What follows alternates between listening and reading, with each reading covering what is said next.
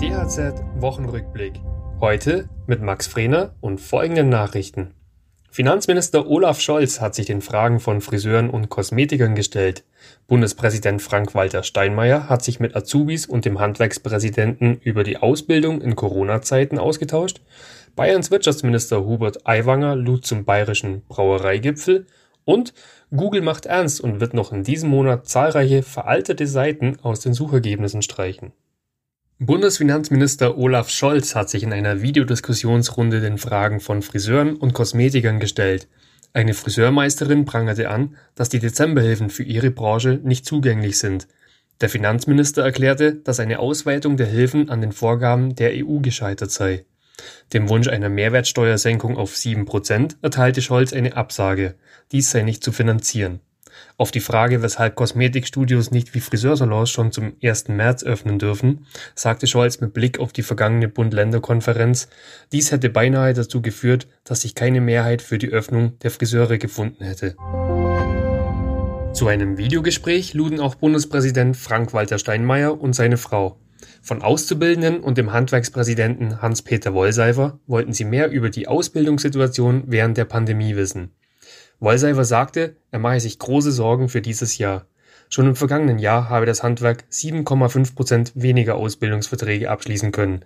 Er befürchtet, dass dies in diesem Jahr nicht wieder aufgeholt werden könne. Wollseifer forderte außerdem eine Öffnung der Berufsbildungsstätten, damit Auszubildende ihre Prüfungen rechtzeitig ablegen können. Zudem verwies er auf die schwierige Situation in den Betrieben, die komplett schließen mussten oder nur sehr eingeschränkt arbeiten können. Bayerns Wirtschaftsminister Hubert Aiwanger hat Vertreter der Brauereiwirtschaft zu einem Gipfelgespräch nach München geladen. Brauermeister Mike Schmidt machte dabei deutlich, was die Branche jetzt von der Politik erwartet. Möglichst schnelle Öffnung der Gastronomie und dass endlich dieses lästige Thema mit der November- und Dezemberhilfe, dass Brauereigaststätten zum Beispiel Bäckereien und Metzgereien gleichgestellt werden. Und wir sagen das alle ausdrücklich. Wir freuen uns für die Cafés, für die Bäcker, für die Metzger, dass die die Förderung kriegen. Es ist ja für uns unbegreiflich, dass Brauereien oder Winzer mit den angeschlossenen Gaststätten nicht dazu zählen und dass für uns die 80-20-Regel zählt, die eigentlich fast keiner einhalten kann und deswegen gibt es keine Fördergelder. Hubert Aiwanger sagte den Brauern seine Unterstützung zu.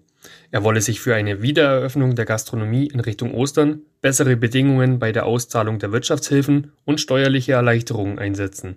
Die Brauer hatten zuvor unter anderem beklagt, dass ihnen das Geschäft mit Fassbier nahezu komplett weggebrochen ist. Waren im Wert von vielen Millionen Euro hätten vernichtet werden müssen, weil das Haltbarkeitsdatum überschritten wurde.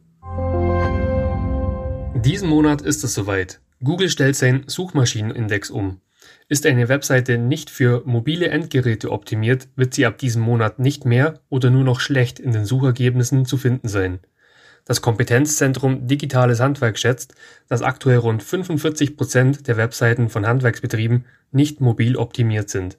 Um herauszufinden, ob die eigene Seite von der Umstellung betroffen ist, bietet Google einen kostenlosen Online-Test an.